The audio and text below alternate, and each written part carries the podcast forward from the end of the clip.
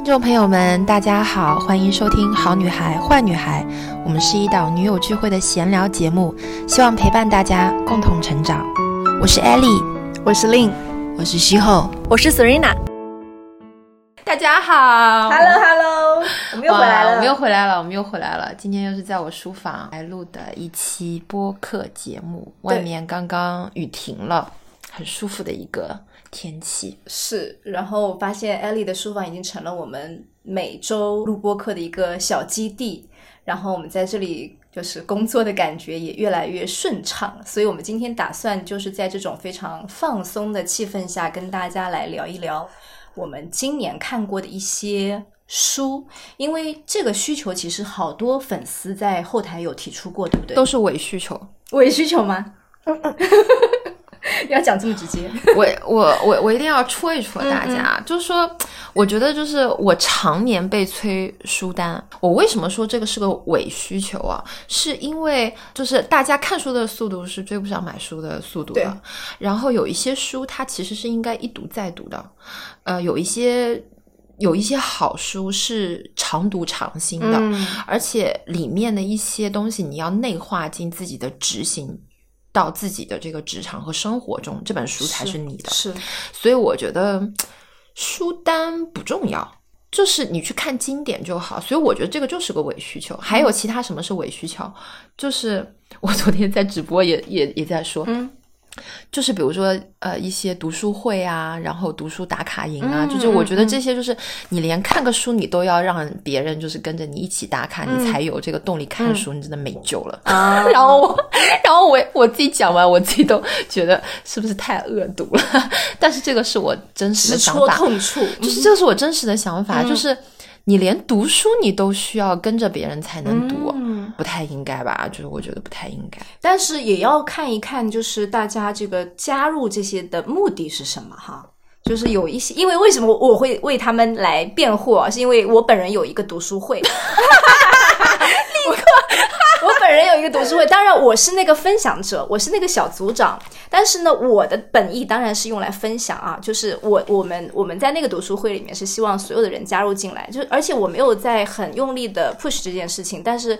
呃，每天都有非常多的人，真的是扫码会入那个小组。那我观察了一下，在这个读书会当中，大部分的人的需求其实是我我也是来分享的。所以这种状态下，我觉得 OK。为什么呢？就大家每天会，我已经看，他们不会分享啊。有有有，就是他会也是摘抄下一段，或者是拍下这一页对我触动比较大的，然后他会。放到那个小组里，然后很多人看到之后说啊，这本书哦，这个点很不错，谢谢分享之类的，就是这样子。但是我也明白艾丽这个意思，艾丽意思就是说，你就自己看就好了，是不是这个意思？你自己看就好。就因为我觉得读书是读书这件事情，它可能读理解，嗯。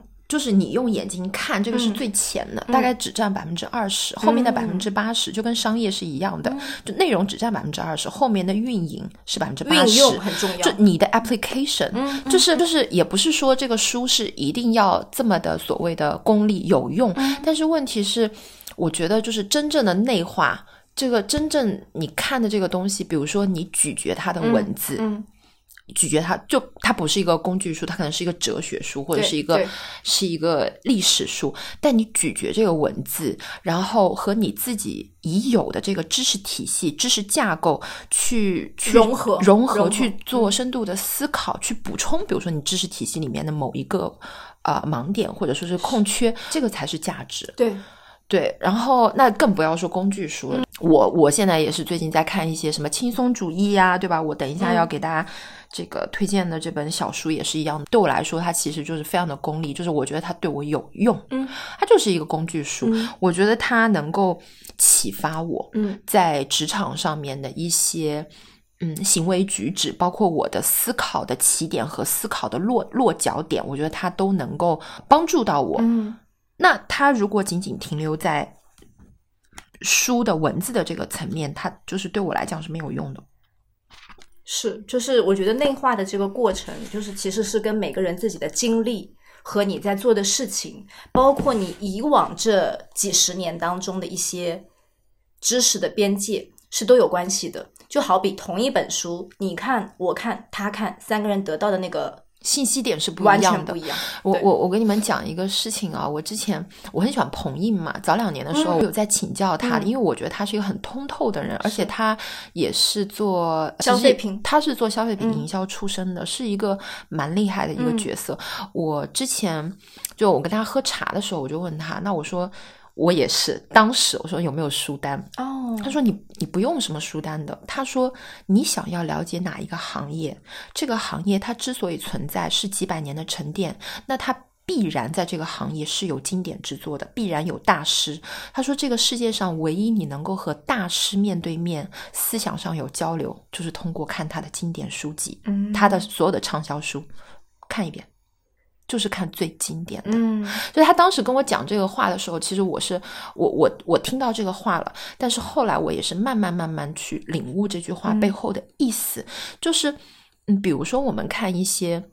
商业上面的书，比如说营销好了，是。或者营呃营销 marketing 类的，或者说是啊、呃销售类的，或者我们说呃创业类的，就是这一类的书，它如果现在这个赛道它如果还存在，那已经有非常多的经典的 masterpiece，、你就应该回过去看这些经典的书籍，嗯，这些大师的书籍，就看这些经典的就好。所以说为什么甚至连小学生老师也要求他说从文学经典开始读，从古诗词韵律开始读，也是这个道理，是不是？从最经典的开始读。我我觉得是的嗯啊，我觉得是的，嗯，那当然就是我觉得现在当下呃流行的啊，嗯或者当下现在新出的一些好书也可以读，但是如果真正要去说所谓的书单，首先你要看哪一方面的书，嗯哪一个知识领域的书，嗯先把它最经典的东西先读掉，就是大家有一个知识打底，我觉得是重要的。追本溯源，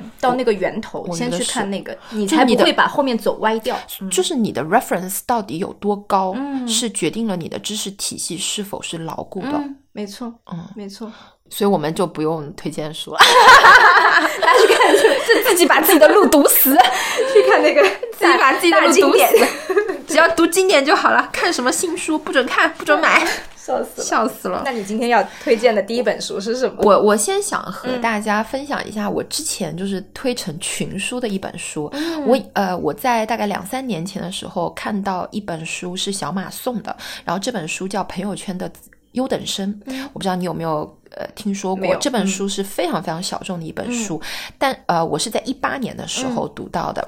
然后呢，我读到这本书的时候的那个心情和我读到这本书，就是我今天要读的这本书是一模一样的，嗯就是是如获珍宝。哦，然后我就觉得天哪，怎么会有这么优秀的书？怎么有每一个篇章都让我想要 highlight 的？哦，然后我觉得就是这种如获珍宝、很欣喜的这个雀跃的心情，啊、是和当下我看到这本书是一样的。嗯那么当时我一八年的时候，也是在自己的社群里面极力的推荐了，也有非常非常多的小伙伴跟着我一起读了那本书。嗯那本书也是非常 storytelling 的，它就是什么叫朋友圈的优等生，其实就是作者通过链接他朋友圈的一些高手，去了解他们的成长的经历，去研究这些世俗上定义的成功的人，他们背后是有怎样的一个成长的路径，有哪一些是值得我们普通人学习的。嗯，听起来就很对，就很棒，对不 对？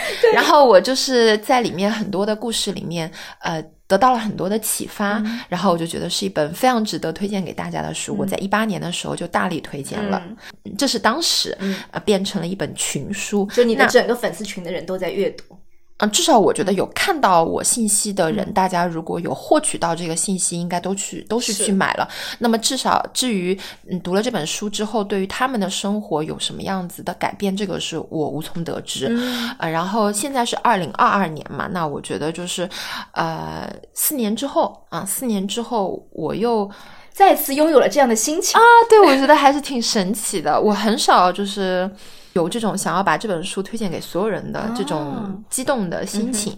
那这本书呢，它是李翔详谈的这个系列，啊、李翔大家应该是知道的吧？就他有个公众号，他也是写商业文章的，呃，然后他是得到的一个著名的编辑编辑。嗯好，这本这这本书其实有一点点像之前我说的小马送的那个角色。那小马送他是链接了自己朋友圈的高人，那李翔他就是链接了自己。超级人脉、超级朋友圈，呃，然后找了一众就是当下独角兽的这一些 CEO，、然后去做了一个采访，嗯那然后集结成了册子，它每一册就是一个采访。嗯那么这一本我要推荐的就是它这个系列里面采访水滴呃水滴公司创始人，就水滴筹，你知道吧？水滴筹嗯众筹的那个众筹的那嗯一个，还有呃沈鹏，然后沈鹏呢也是前美团的这个联合创始人、哦啊，所以他是他这本书其实就是沈鹏呃和李翔之间的一个对话，就好像我跟你有一个对话。那么在这个对话的过程中，李翔用他自己卓越的这个采访能力和功底，去帮我们剖析出了沈鹏他呃一路走来他是如何自己呃刻意练习的，是如何自我训练，把自己培养成了一个顶级的 CEO。那么他在这个里面其实有非常多的方法论，就这个就是我很喜欢的一个点，就是你看我滑对乱滑成这个样子了。所以你是爱这种实用主义至上的书的，对不对？我觉得像我们这种创业者来讲，就是你不能给我太高深的哲学，我觉得我需要非常接地气的方法论和路径和一些。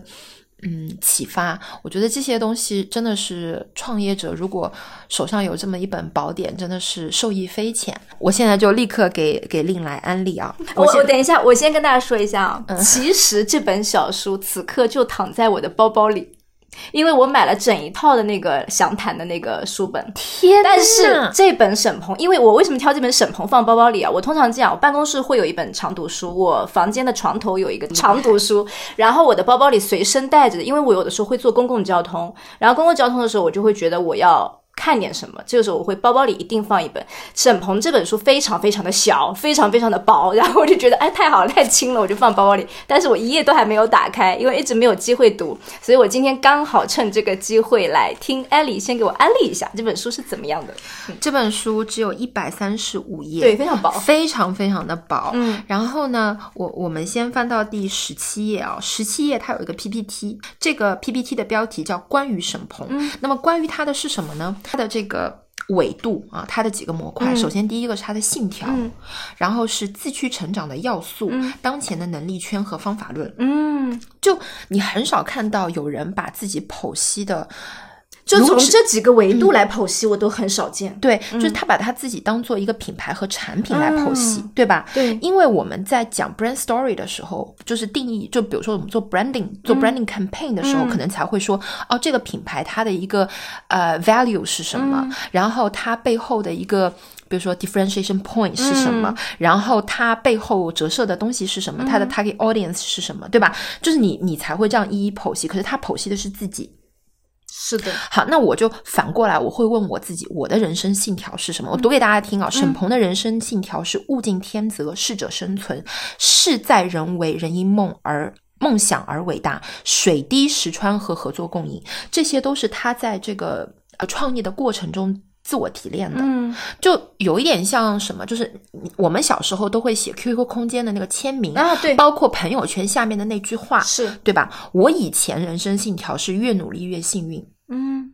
我现在的人生信条是，呃，自洽、呃，自足、自知。嗯嗯，就是，然后包括当前的能力圈，它的方法论是什么？就是你看它的方法论，读给大家听啊。它那方法论都是跟创业有关的，跟管理有关的。比如说 PM 十二条，呃，韦尔奇的杰克韦尔奇管理方法、使命、愿景、价值观、精益创业。高效能人士的七个习惯这本书我也有，嗯然后克里斯坦森的颠覆式创新理论，比如说这样子的一个剖析自嗯己的，那我就我就很想反观我自己，我的人生信条是什么？哦那我就会坐下来好好想一想，我到底是用的什么方法论，我就开始自我总结了。嗯第三十一页，我反正现在就翻到哪页给你们读哪页啊，嗯很 random 的。李翔问他：“你觉得你是一个接地气的人吗？”然后沈鹏说：“呃，其实我本来就觉得自己挺接地气的，但是在美团的头两年认识的这帮人之后，发现原来我不是那么接地气，后来确实是更接地气了。他觉得有时候接地气可能来自于你是否能够真的换位思考。”哦并且能够真正的理解你用户的本质需求，可能还涉及人性深处的东西，不光是说表面的那些行为。嗯，这句话是没错，因为我没有还没有开始看这本书，然后从他刚刚一个对自己的剖析和他采访的这个语气啊，我总觉得他是个极度理性的人，是不是这样子？嗯极度理性，没有带那种感性色彩，就把所有事情当成那种。务实的那种角度去讲解和拆解的这样一个，就是我觉得他是一个迭代思维的人。什么叫迭代思维？就是他把自己当做一个产品，在互联网圈，我们讲究的是小步快跑、高速迭代。那么他把自己当做产品，他在不断更新自己，更新自己，你就要不断了解自己，我的 bug 在哪里？我修复了，我迭代了，我从二点零到三点零。是，这个就是迭代思维。我再随便再翻啊，六十四页，就是关于执行力。李翔就问他，你觉得自己是不是一个执行力很强的人啊？然后他的回答就他觉得执行力这件事情是相对的。嗯，真正的执行力应该是想的够清楚的时候你拼了，这个才是执行力，而不是说你什么都没想的时候瞎搞。嗯，那不是执行力。嗯嗯，这个就是我。上一期的那个直播我们就讲了，就是你要先去思考这个解决方案，它是不是最短路径、最优路径，然后你再去执行。就是就是我们日常经常说的一句话，不要用战略上的懒惰去掩盖战术上的勤奋。就你还没有想清楚，你就去做了，乱做一通，嗯，你这种努力是没有用的。嗯，就这句话意思是这样。对，英文里面也有这么一句话的，就是它通俗来讲就是 you have to do the right thing and do it right。就你是为什么前面半句 you have to do the right thing，就是因为你要先找到对的那件事情，而不是瞎做，对吧？然后你找到这件对的事情之后，你用对的方式去做，所以它是有个先后顺序的。哦，来画的乱七八糟的，来画的乱七八糟这一页再给大家读一下。我觉得互联网的打法还是利用互联网这个先进的生产力，更好的去改变原有的产业。这个先进的生产力指的是快速迭代的精益创业理念，通过大数据总结规律和特征。更科学的打法，在各个方面，包括闭环的程度、便捷性等，更好的应用到一些发展不够科学有效的行业中去。总体来说，就是在提高效率。沈鹏真的非常理性哎，如果我跟他，我肯定是采访不了这个人的。我是吗？我我我可以，我可以，我可以。就是我不知道大家有没有人跟我一样，我我就是如果让我直接听耳朵听书听到这些话，我可能就已经有点昏昏欲睡。对，因为非常理性，没有带一点感情色彩，就是因为它太干了，就是它这个干到拧不出水。对，就是这个东西太干了，所以就干到就是它是一些，我就觉得它这本东西就是一个手册，就是一个实用主义手册。我觉得它就是一个使用手册，就有一点像一个执行清单一样的，就是里面没有任何湿的东西。嗯，所以你非常喜欢这本书，我确实听艾丽推荐了好多次这本书。然后这套详谈啊，我顺便跟大家讲一讲，就是它里面有七本吧，现在好像有七本吧，已经出到这么多了吗？对，然后有那个小罐茶的创始人。杜国营嘛，叫什么？对，那个呃，创始还有新荣记的创始人，新荣记创始人，这两本是最新的。然后我前我买了前面的五本，然后包括那个借我看看吧。好的，好的，好的，好的，好的。还有前面拍那个什么人潮汹涌，跟刘德华那个那部贺岁片《人潮汹涌》拍的那个导演饶晓志，对他还采访了李翔，还采访了一个导演。我现在正在看的是导演。你看，我看书就是真的，大家不要说大摩羯很理性啊，但我看书我感觉是一个感性的人。我看这些读物的时候，我需要感性的东西，然后我想把它提炼成自己的那一套理论。我是这样一个思维，就是我希望是感性的输入给我。所以我在详谈里面，我一翻翻完了之后，我想哦，OK，我先从导演开始看，我觉得这个会好好玩一点。然后呢，就是从这本开始看的。但是我我可能就是刚刚艾丽给我听下来，就是他读的这个。好，好像有点难读。我第一印象就觉得有点难读。然后我我跟大家来说一本我最近看的，就是来佐证一下为什么我看书是一个感性的人啊。我非常希望就是看到的是，也是要实用。但是这个使用可能能够给我一些具体的具象的一个意境，让我明白这个道理是什么意思。我比较喜欢看这类书。然后我最近看的也也是一本工具书。然后呢，它的名字可能会让大家有误解啊，它叫《儿童健康讲记》，但是它其实不光是儿童。我当时看下来就觉得，哇，太有实用价值了吧！它里面主要是关于一位中医生，这位中医生是呃平时在上海、北京，之前还在德国，一直是极地。往返的，他有一个自己的公公众号，然后我的一位朋友刚好是现在在跟他一起共事的，所以当时是这位朋友跟我推荐了，说，哎，你可以去看一下。李医生的这本书。那我当时买了他的书之后呢，是两本一块儿附带来的，所以我今天刚好可以跟大家聊这个话题。那当时有一本绿色，一本蓝色，两本，一本是感觉是成成年人的中医讲记，一本是一个儿童的健康讲记。那儿童这本里面的这个理论，我做了一些笔记，然后刚好跟大家分享一下。它里面就讲到说。比方说，我随便给大家念一段啊。他说，我们每个人出生的时候就不是一张白纸，就是一台装了很多次的、用了很多次的电脑。我们全部是新电脑，出生前就装了很多程序，而且自己多半是不知道的。所以呢，他的理论是，这个时候你对待孩子，为什么会觉得我对小孩讲话的时候啊，你要怎么怎么样，你不能这样这样这样，都是基于我们自己成就的一些观念。这个时候，你需要做到对别人讲话的时候要有一个兼容性。你要放弃自己习惯的交流模式，不要把你自己的语言理所当然的行为认为就是那样，就是有道理的。所以，就是他会举非常多的比喻，他会比喻说人体的能量。我跟艾丽经常会私下讨论说，哎，一个人要有能量好的时候才可以做事，怎么怎么怎么样。他就比喻说，李医生的比喻就是人体的能量就是一个探照灯，如果电池是满格的，那么我们一下子就可以照到五公里以外了。如果你这块电池老是不充满，还漏电，只能照到眼前这一块。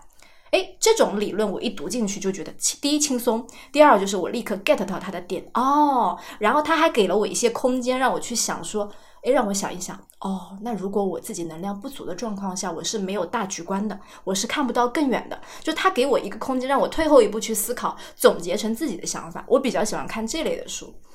然后呢？再给大家举个例子啊，就是这里面超多比喻，我就觉得他比喻太精彩了，就是深入浅出。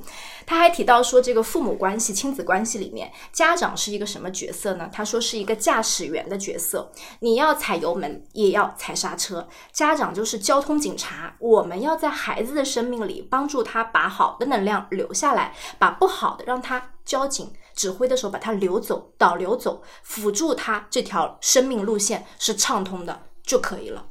所以我当时这句话又给我一个思考，就是你不要去评判别人，你这样做是对的还是错的，没有对错，你让他顺畅的走，按照他自己的那个路径去走就 OK 了。所以就是我我觉得大量的这本书里面的一些就是嗯比喻型的东西，呃，给我非常非常多的一些智慧和生活实用的经验。呃，还有一个就是我之前在自己的朋友圈里分享过，我有段时间觉得自己的状态。不那么好，然后总是觉得心里有气，或者有淤堵，或者就觉得这个总觉得哪里反正不痛快，没有发出来。然后我就觉得是不是最近压力很大，或者说是家庭也好，工作也好，总有不那么舒服的地方。我觉得这个是不是应该要排遣掉？我就觉得这个东西总不能留存着吧。结果呢，我就看到了这本书里，他说，当你觉得有一个力量在起来的时候，你是不可能一下子把它扑灭的。你要想象那是一只猫。那只猫它就待在那儿，但是它没有跳起来。你要学会跟那只猫和平共处就行了。你就是保留自己生命里这样一个状态，好可爱的比喻啊！对，然后我就觉得哇，一下子让我豁然开朗。所以大部分这本书里讲的是这个，而且我也一样，就是我的读书小组也好，包括之前有一期跟 Serena 去聊那个亲子的一期话题里面，我提到了很小的一部分，就有那个我们的听众 get 到那个点了，纷纷在那个评论区下方留言说几分几秒令呃推荐的那本书叫什么，就是也是陆续安利给了非常多的人。我觉得大家可能比较容易被一些。呃，相对来说，呃，浅显一些的这种比较能够读懂的道理去打动，然后这些东西也是可以给大家一些生活当中的智慧的。我比较喜欢读这个，因为可能工作已经比较忙了，就再让我去看书的时候，不是一种放松的状态，要去思考的状态，我就会觉得比较难吸收。所以这个是我有在思考呀。哎，对我有在思考，但它这个东西让我觉得不费力，对，不费力。所以我个人觉得这个非常有意思。我读育儿的，我也觉得费力。读育儿的费力是不是啊？我就会觉得，哎呦天哪！我要学习做个妈妈，累死我了啊！所以我们挺需要这种就是浅浅一些的，但是又非常有领悟的东西。我觉得我们要去选择适合自己的书籍去读就好了。是，就是呃，比如说像我们两个做这一期播客，其实我们的意图完全不是在说你一定要提，一定要去买我推荐的书，嗯不是，完全嗯不是。不是呃，我也不会要求令吃下我的安利，嗯嗯令也不会期待我去买这个育儿书是。是，我觉得我们只是说从自己出发去做一个分享。就我近期我看到的一本书，我的所思所想、嗯结束了，这件事情结束了。所以大家千万不要就是觉得说，哦，这本书好，这本书不好，这本书和我们也没关系，嗯和你们也没关系。然后我们的读书的这个感悟都是 individual，都是 personal 的，是所有的一切都是个体生命的体验。大家一定只关注自己个体的生命体验就可以了。没错，嗯没错，就是我们其实分享了两种，借着读书分享了两种背后的一个思维模式吧。然后大家其实结合自己平常，哎，我读哪一类书比较读得进去啊？我自己平常的经历啊、工作啊、学习状态啊是怎么样的？我喜欢读轻松的小品文，有的人喜欢读稍微理论一些的实用工具书，都是不同的，就是选择自己适合的。大家爱干嘛干嘛啊，轻松自在的过就可以。好，所以我们接下去再来一轮吧。嗯，再来一再来一轮，再来一轮，来，安利来，再来一轮，再来一轮，就我今年的这个就人生之书嘛，人生之书我已经送了好几套了，我还送了你一套了，啊对对啊，送了你一套。呃，金刚能断这个英文名叫的 Diamond Cutter，已经就是上之前的这个一版中文叫当和尚遇到钻石，哦，然后它现在叫改版叫《金刚能断 Diamond Cutter》，呃，这是一本链接古老智慧的一本书，嗯然后它的核心就是金刚智慧。然后简单来讲的话，作为金刚智慧的践行者，就是你要意识到这个世界都是你自己。从前种下的种子的一个结果，嗯，所以其实都跟他人是没有关系。就像经常我们说，嗯，这件事情其实就是自己的自我投射，嗯对吧？呃，其实也跟别人没有关系。所以我觉得这个是一个嗯蛮高级的呃。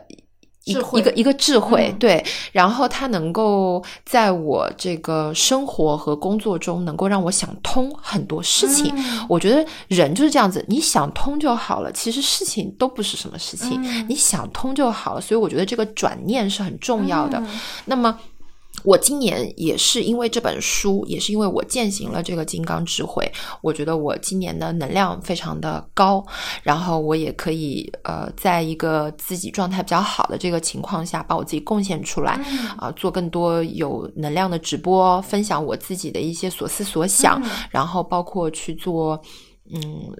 这个一百天的私教，然后做年度的私教，做线上的咨询，就这些事情，其实它的呃本源就是因为我看了这本书，所以这本书对我人生影响是非常大的。然后这本书是需要自己去读、自己去领悟的，就是我觉得大家。嗯，只要听到这个推荐，你觉得有意思啊，你可以去看一看这本书，仅此而已。嗯嗯，因为这本书确实啊，我也讲两句。艾丽给我之后，哗哗哗就给他读完了。然后读完之后呢，我个人觉得就是跟我以前读的一些理论，它是可以嗯串起来的。相成的，这个也是为什么我们在一开头的时候讲说，大家不要非常盲目的去听啊、呃别人推荐什么我看什么，或者说我看完文字就完了就结束了，要去自己想，是因为你读进去的每一本书内化完了之后，它其实也是留在你身体里的一个种子嘛。一个你名印。对对对对对，你读完了很多个之后，当你再读到某一个第三本、第四本、第五本的时候，你会发现，哦，我吸收到的那些东西，真正被我吸收的东西，它串起来了。它串起来之后，那个整一个的知识体系，我也觉得是可以真正的才开始被运用、被发挥作用的。所以。可能刚读一本的时候，你没什么概念，就是先接受了这个讯息。第二本的时候，可能稍稍加深了一下，有所思，有所想。第三本的时候，可能你的印象更深了，转化到了某一些行为上面。可能你看到一个问题的时候，你会从背后想说啊，我曾经，哎，我这些理论啊，确实啊，我做的时候也是这样子的。到最后第五本的时候，我相信你可能在很多的行为上面已经开始应用这些逻辑了。所以我觉得这个背后，在看书背后，怎么样叫第一本、第五本？就是我在看第一本的时候，第一次首次接触到了这个，呃，你说第一遍、第二遍吗？不是，可能我我指的是一个嗯广度上的意思，就是我为什么看你给我这本《金刚能断》，我觉得我一下子就懂了，是因为我前面看了四本跟这个知识体系，或者说跟这个内容有相关的东西。所以这个意思就是说，大家在看以前很早以前看的一些书或者积累下来的东西的时候，你已经做了一个选择。就我以前看的任何书，一定是我我爱看我才看得进去的嘛。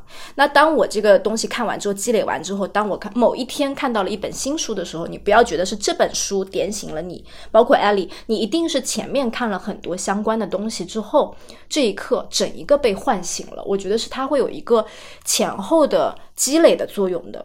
不是说因为你就立刻立马一下子就开悟了那种感觉，可能是有一个积累。我我我能明白你的意思，其实就是在整一个嗯，就是同主题吧，可能就是同主题啊，同主题。然后在这个主题范围内，可能我们之前看了很多的纪录片啊、书籍啊，也可能听了一些讲座 around it，对吧？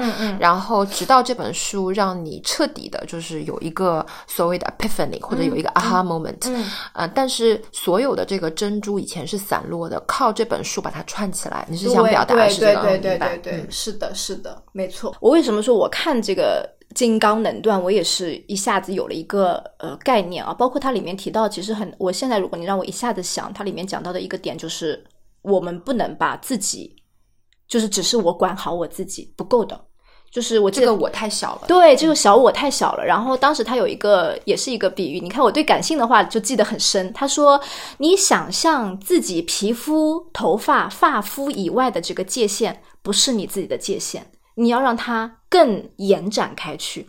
我当时就想，哎，真的，我的手指范围，我的这个自己的皮肤整个躯壳以这个部分不是我的界限啊，不是我打引号的我的界限。我要让它更延展。我把这个东西好像空气一样，哎，我把艾莉，我坐在我旁边的艾莉包裹住，OK，这也是我了。我把艾莉的整一个家包裹住，艾莉家里面的阿姨 Daniel。Fluffy，我都包裹住，这些都是我，我都应该要关心他们，就是这样的一个比喻，就是让你深刻的理解到说，不要只顾自己，你的这个可关心，你的能量所。布及的这个范围其实是可以更广的。嗯，对我把我把这个可视化可以给大家描述一下，就好像一个同心圆一样的。那在我们的小时候，可能对我就是他会有个执念，我的玩具对吧？不跟大家分享。像像比如说 Emma，他就我的这个 concept 他很强的时候，他的玩具是不愿意分享的。好，等我们变长大了之后，什么样子的人会纳入到我这个体系里面呢？我的男朋友。啊，我的父母，我的好闺蜜啊，我的我的同事，那呃，跟我在核心圈层相关的人会被纳入到我们这个我里面来。那么，真正就是践行金刚智慧，它的这个我其实是无限放大的。是。大到什么程度呢？大到比如说你的小区、你的社区，对吧？像现在我我们这个我可能放大到城市，像我们在疫情期间，比如说拱墅区啊，我们我我们上城区，整个大杭州杭州人民，对吧？我们在一些语境下面，这个我是不同的，它有可能是小我，有可能是大我，那尽量的把它放大。那再大一点，比如说是中国人啊，我们这个国家再大一点，可能是我们。人类整一个全球的，整就是就是人类这个种族，地球上的生命，对吧？就是呃，那那你可以无限的这个放大啊，无限的放大。当你放大了很多事情，它可能就没有那么多的利益的牵扯，或者所谓的我输了，我赢了，没有这个概念，就可能就没有这样子的概念了，就也可能会消除一些所谓的嫉妒。嗯，比如说女性之间，为什么丽那么聪明？我气死了。为什么丽生意做的这么好？妈的，我气死了，烦死了！这个女人怎么这个样子？但是如果我把她纳入到我，对吧？她是你会为她高兴，我就觉得天呐，丽也太棒了吧！我的妈呀，真心的高兴，太厉害！你真心为她高兴，没有什么好嫉妒的。你的好，我也与有荣焉，对不对？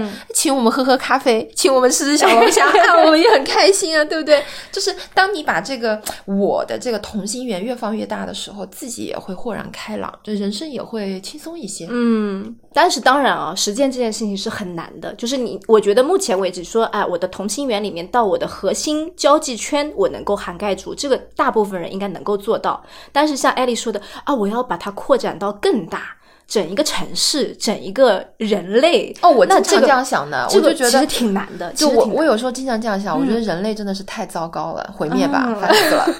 烦死了！我们我我们人类真的是太邪恶了，为这个地球制造了太多的垃圾，消耗地球。那你这样想了之后呢？然后我觉得，就是人类如果再不觉醒、再不反省、嗯再不做一些自我的约束，嗯道德上面、嗯或者说是灵魂层面嗯再不往上走，嗯，就是我们会和恐龙一样，啊、一明白瞬间你的意思，就我们就是明白你的意思。对嗯对我之前呃和朋友在聊天的时候，我有举过这么一个例子，我觉得地球就有一点像一只狗狗，嗯我们是狗狗身上的跳蚤，嗯它要把我们甩掉是理所应当的，因为没有我们它会过得更好。嗯就是地球上栖息的这个植物啊、嗯嗯小动物啊，没有人类他们会过得更好。嗯，嗯，就如果我们这个思考，这个思考已经基于整个生命的这个去思考。我觉得是啊，嗯嗯我觉得是啊，就是我们太 focus 在科技的发展了，没错，就是所以我觉得其实是在原地踏步的。啊、所以就是更需要去链接一些古老的智慧，让我们自己能够觉醒，能够呃自省，嗯对吧？反省自己，然后在精神层面能够。呃，就守好自己的身口意，是是我觉得这个是很重要的，就是有有趣和纯净的灵魂是我比较在意的东西。嗯嗯。今天今天你我到你家来的时候，因为艾丽正在楼上打电话啊，然后我坐在楼下，大概跟 Daniel 聊了半个小时的天，然后呢。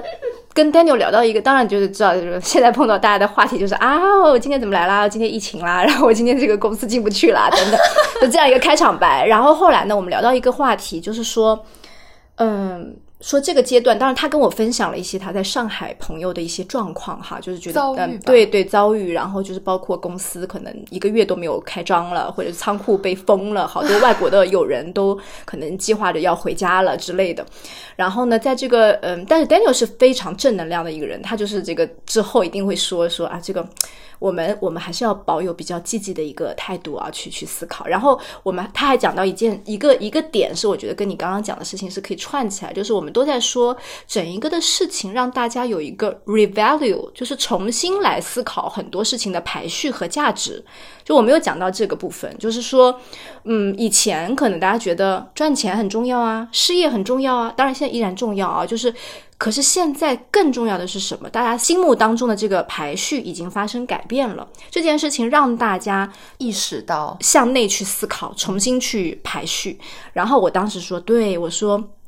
这个大家的健康啊，大家的家庭观念啊，对于这个邻里呃之间邻的对对对。嗯然后呢，我突然又想到一个点，我说我说除了这些以外，最最排第一位的应该是对自由的价值，这一定是排在第一第一位的。然后 Daniel 说，对。我就是在想这件事情。他说，free 对我来说太重要了。他说，就是现在这个阶段，就是对大家来说，能够自由的外出，对不对？能够自由的达表达等等，都已经是太可贵的事情了。能够推开窗，假设自己可以呼吸这个自由的空气，不会遭遇就是被呃。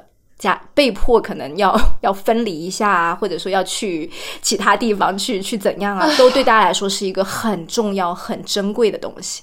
所以就是 revalue 这件事情，我们觉得也是在这个阶段开始给大家的思考。我我之前看到一个数据哈，就是说这段时间当疫情自从发生之后的这几年里面，有百分之三十的人开始重新思考或者更关注哲学。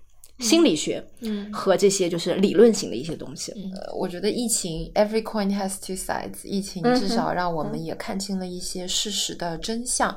因为如果不发生这样的事情，我们就还在高速我们我们还活在一个虚幻当中。嗯嗯那么嗯也是经历过了这个事情，我觉得我们也看到了一些基础设施或者说是嗯顶层架构上面的一些缺失。嗯啊、和一些漏洞啊、嗯和一些漏洞，嗯所以我更期待的是什么呢？我虽然期待解封，也期待解封之后的秋后算账。就我、哦我非常期待，我觉得很多东西，就我觉得民众是期待一个公正、嗯公义、公平的。对，那么这个东西在后面它会是一个怎么样的一个？表达和表率，这个是我很期待的。这个就好像是一部八点档的连续剧，前面看的气死了，气死了，真的气死了。然后等待大结局出来那几集，把所有的一个一个事情问题都给它解决掉、消灭掉。但就很希望是这样子的一个大结局吧，就希望一些牺牲是不是无谓的牺牲。嗯，当然，呃，刚刚提到金刚能断嘛，然后我就想说，我刚刚前面不是说我看这本书为什么能够一下 get 到，是因为我之前看过另外一本书啊，是那个台湾的一位老师金维纯老师写的那个人生只修一件事。那当时他这本书呢，也是你是不是上过他的课？呃，我要去上他的课，结果疫情去北京很麻烦，就没去。对我本来想上老师的课，是你我那个组织对对对对对对对，我们有共同的朋友来组织这个事情啊。然后呢，就这本书，当然没有上课没有关系，完全大家可以自己去看这本书。然后这本书里面也是一样啊，秉承我看书的逻辑，就是要浅显易懂。那这本书里呢，金老师也是从生活当中的方方面面来讲一些，嗯，大家都会遇到的问题，来教大家什么是，也不能讲教，来分享给大家什么是真正的从生活当中修自己。金刚能断也是一样啊，就是你看这些智慧的时候，对你，你是不是在？改变或者说在尽可能的让自己变更好，这个都是叫修嘛。那这个修呢，就是说有两个例子我印象很深。第一个他就是举举了一个故事，说有一位高管，这位高管呢就是觉得自己平常是个可能是个外科医生还是什么，就是啊对赚钱很多，然后呢全家可能妻子是全职太太，还有几个小孩啊，反正觉得自己很了不起，全家都是他呃养着，这种这种大男子的一个状态哈。然后呢，他就觉得说，我我没有什么好修的。他就上金老师的课的时候，他可能就觉得我没有什么好修的，我就是来听一听。反正大家让朋友让我来上这课，就来听一听。然后，但是他上了几几个课或者分享了一些这个信息之后，他觉得有一天，他觉得说，哎，那我看看啊，我生活当中到底有什么事情是我可以做的。然后金老师提出一个理论，就是任何修的事情要从最小的事情开始。大家不要觉得说修行场是一个很重的词语，一定要在某些很厉害的场所，然后跟着谁，或者是做一个多么厉害的事情才是修行。不是，这位这位外科医生，他当时回到家之后想了想，说我太太经常批评我，我每次回到家，衣服、裤子、袜子都是乱丢的。好，那我现在开始，我记得我每次回家之后换下的衣服、裤子，我都折好放在那个洗衣楼里面。这件事情他做了三天。三天之后，他的太太跟他主动说：“我发现你变了，我发现你最近就是有有很大的改变，你的东西开始放好了，我非常开心。”他很惊奇，你知道吗？他觉得原来这么小的一个事情，竟然可以带来一个变化，而且家里人是清晰的看到的。所以当时就是说，你不要觉得认错。或者说是做小事，这些事情很细微，但是你从这个洗衣篓丢袜子开始，你就已经放下了一个念头。这个转念是什么？就是这有什么了不起的？这个念头你就放下了，所以你背后的一片事情都会改变。所以这个也是我们在看那个智金刚智慧、金刚能能断的时候，其实。那个里面的一些理论，我当时就是跟这些细节有有贯穿，我就觉得，诶，生活当中大家就是可以这样做的。然后还有一个金老师在书里面提到，我印象也很深，叫做不记名字。什么叫不记名字呢？就是我们生活中遇到很多人，可能是工作场上擦肩而过的，或者某些局里面。看过一次，照过一次面的，我们理所当然觉得这个人我以后不会遇到的，或者说你的公司很大，公司里面可能有百来号人，你作为一个高管，你也不会去记那些基层的员工的名字。那这个时候不记名字，其实就是你已经把人当成了陌生人，你甚符号化了，对你把人符号化，你甚至把人有一点物化的感觉，你对我没有用的。你对我没有好处的，我不愿意浪费时间去记这些人的名字，所以太戳了，就是我，是不是？是我，是不是？不记名字背后的那个念头是傲慢，所以他说 是我是我，我感觉你是我，你要去上金老师的课了，可能我是不做备注的人，是不是？啊，因为我不想，我不想区别对待，嗯嗯，就我对我自己的这个。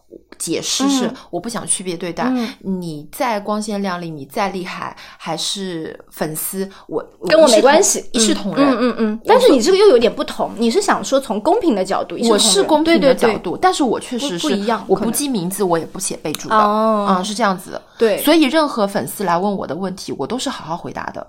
任任何人问我什么东西，我都是好好回答的，因为我不管这个微信背后是谁，只要他向我提出一个。